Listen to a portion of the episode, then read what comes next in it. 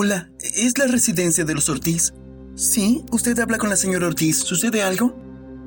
Lo lamento mucho, señora, pero hay un problema. Es posible que usted tenga el niño equivocado. ¿Qué?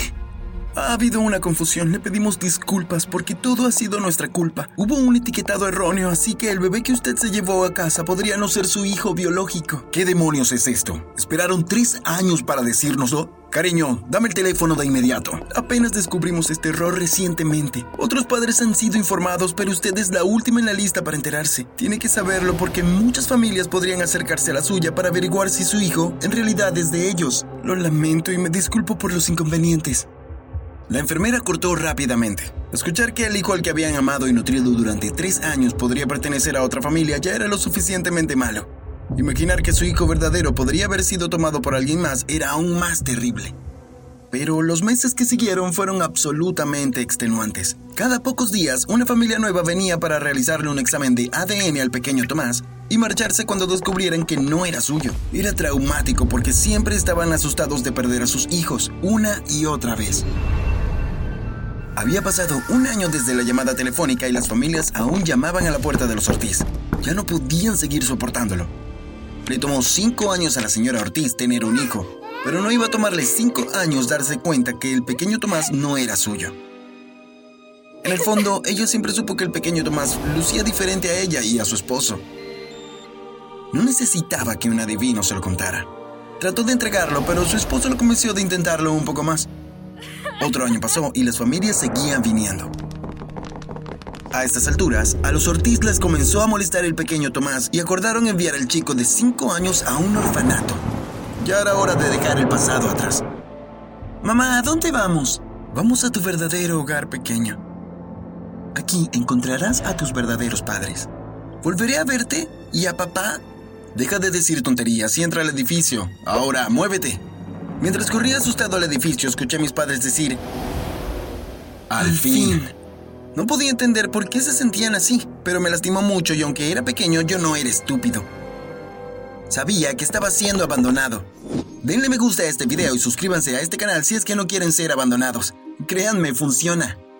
Mi primer recuerdo de un hogar realmente amoroso fue el orfanato. Todos me adoraron apenas llegué.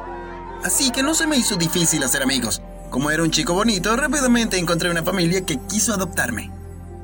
Pero tres familias más tarde comencé a preguntarme si alguna vez dejaría el orfanato. Las familias seguían devolviéndome porque siempre nos rastreaban extraños a donde quiera que fuéramos y llegaban a nuestra casa para tomarse exámenes de ADN. Esto traumatizó a estas familias porque no querían que les quitaran a sus hijos. Pero tenían que cumplir con la orden de examen de ADN debido a que estaba dictado por la corte. Trataban de manejarlo, pero cuando ya no podían más, se rendían y me enviaban de vuelta al orfanato. Muchos de ellos no podían soportar despedirse, así que solo me dejaban y huían. Decidí disfrutar mi vida en el orfanato, porque parecía que me quedaría allí para siempre. Si me das tu bebida, yo te daré mi pollo. Intercambiamos. Me dijo Sergio un día durante el almuerzo del orfanato. ¿Y qué si quiero mi bebida y tu pollo a la vez? Le pregunté, agarrando el pollo de Sergio de su plato y llenándome la boca con él. Sergio comenzó a llorar, así que tuve que darle mi bebida rápidamente antes de que la matrona nos escuchara. Eres un llorón, no puedo creer que seamos mejores amigos. Y tú eres un matón, ni siquiera entiendo cómo nos hicimos amigos en un comienzo. Yo tampoco entendía cómo. De alguna manera, Sergio y yo nos habíamos hecho muy buenos amigos con el pasar de los años, y cuando le conté mi terrible experiencia, prometió ayudarme a encontrar a mis verdaderos padres en el futuro, y ambos reímos al respecto. Los años pasaron volando y seguían acudiendo parejas para observarnos, pero esta vez se había esparcido el rumor de mi suplicio.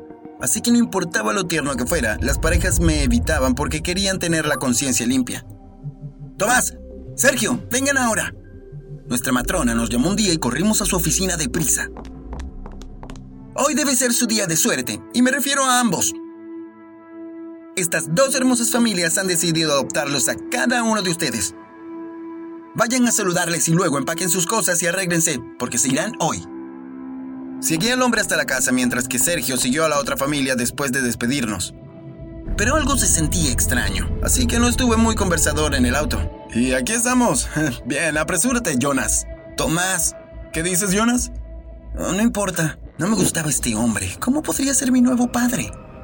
Abrió la puerta y entró junto a mí. Querida, ya llegamos. Su esposa rápidamente salió corriendo de la cocina, pero se detuvo en seco cuando me vio. ¡Eh! Gritó. ¿Quién es este extraño que trajiste a la casa, estúpido? Este no es el jovencito que ordené, es el chico equivocado. Devuélvelo inmediatamente. Esperen un momento. ¿Acaban de decir que habían ordenado a un jovencito? ¿Qué somos? ¿Comida? Bueno, será mejor ser el chico equivocado para esta familia porque definitivamente era la familia equivocada para mí. Quiero decir, mi supuesto padre adoptivo ni siquiera se aprendió mi nombre. Es Tomás, no Jonas. Por el amor de Dios. La extraña mujer y el hombre llamaron al orfanato y resulta que la señora que hizo el papeleo de adopción intercambió los documentos de Tomás y Sergio. Así que se les solicitó a ambas familias regresar al orfanato. Casi me robas a mi familia, dijo Sergio golpeándome juguetonamente cuando nos encontramos en el orfanato. Por favor, son todos tuyos. Tu familia es algo extraña. Me alegro de que fuera un error y que no soy de ellos. Buena suerte con ellos, amigo. Mira, a estas alturas cualquier cosa es mejor que un hombre que se rehúsa que hay una diferencia entre Tomás y Jonás. ¡Sergio! gritó la mujer extraña y abrazó a Sergio apenas lo vio. Casi te perdemos, mi querido, mi querido Sergio. Me alegra que me volvieran a encontrar, dijo Sergio abrazándoles. ¿Qué? Ni siquiera conocía a estos tipos, acababa de conocerlos. Vaya manga de raros. Adiós, Jonás, gritó de nuevo el padre de Sergio mientras se iban al orfanato con los documentos y el chico correcto. ¡Ah, santo cielo, es Tomás! ¿Por qué no puede...? ¡Shh, Tomás! cantó nuestra matrona.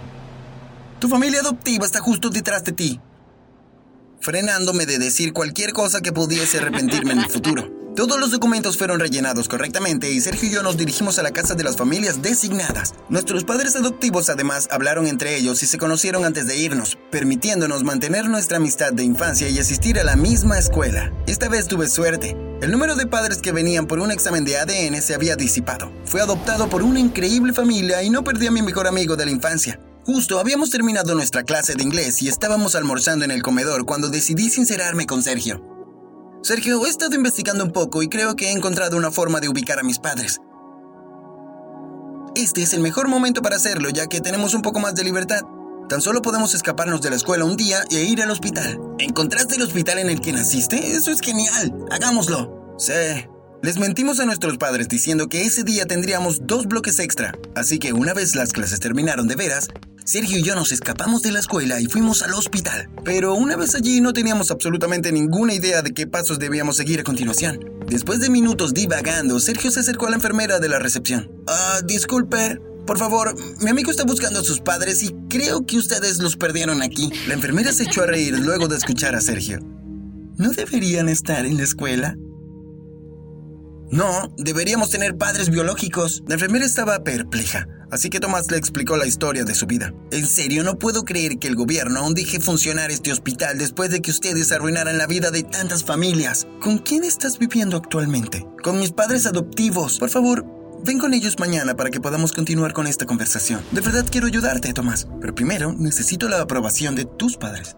Regresamos a la escuela y fuimos recogidos por nuestros padres. Durante la cena le conté a la señora Cruz, mi nueva madre, sobre mis acciones y lo que la enfermera me había dicho pero parecía angustiada. ¿En serio nos odias tanto? Ah, no te odio, mamá. Solo quiero saber quiénes son mis padres. Rompió en llanto. ¿Qué hemos hecho mal? Te lo he dado todo y así... ¿Quieres irte? ¿Por qué me odias tanto? ¿Qué puedo hacer para demostrarte que te amamos? Y ese fue el comienzo de otro loco episodio de mi vida. La señora Cruz no me dejó ir más a la escuela y empecé a estudiar desde casa para que no escapara y encontrara a mis verdaderos padres. Tampoco me dejó ir a ver a Sergio ni poner un pie fuera por unos cuantos meses. Estaba triste así que inconscientemente me volví rebelde y comencé a causar problemas en la casa. El señor Cruz se apiadó de mí y convenció a su esposa de acompañarme a ver la enfermera. Así que fuimos todos juntos al hospital como una gran familia feliz, a pesar del hecho de que éramos todos secretamente infelices. La enfermera de la recepción nos llevó donde el médico más viejo del edificio. Estaba familiarizado con el enredo que ocurrió hace más de 10 años.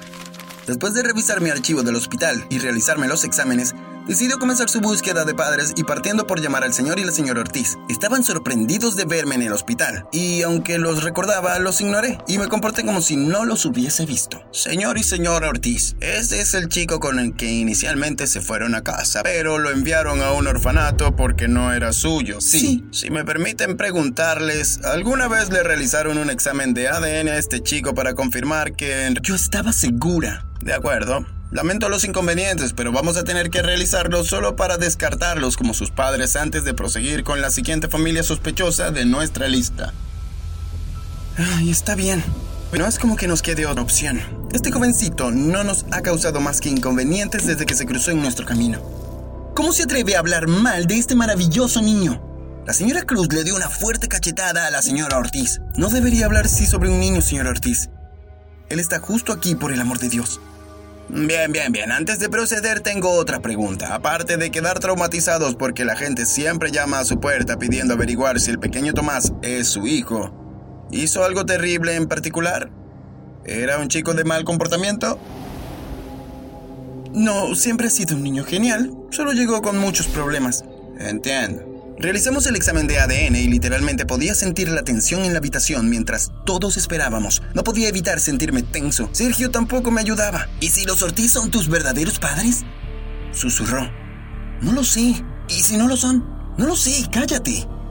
La señora Ortiz me escuchó regañar a Sergio y sacudió la cabeza como diciendo, espero que no seas mi hijo. Después de horas de espera, los resultados salieron y todos luchamos por verlos. Negativo, negativo. Los Ortiz no eran mis padres. No podía explicar mis sentimientos. Me sentía feliz y triste al mismo tiempo. Lo sabía. Vámonos de aquí, cariño. Bien. Entonces estamos listos con la primera serie de exámenes. Tomás, veámonos aquí el lunes próximo para una segunda serie. La señora Cruz me abrazó mientras nos íbamos y Sergio me tomó de la mano con fuerza. Cuando todos llegamos al estacionamiento, escuchamos unos ruidos y nos volteamos para ver a la enfermera y al médico detrás de nosotros. Se habían quedado sin aire hasta que finalmente hablaron. Lo siento, las enfermeras en práctica mezclaron los resultados. El verdadero examen dio positivo. Los Ortiz son los verdaderos padres de Tomás.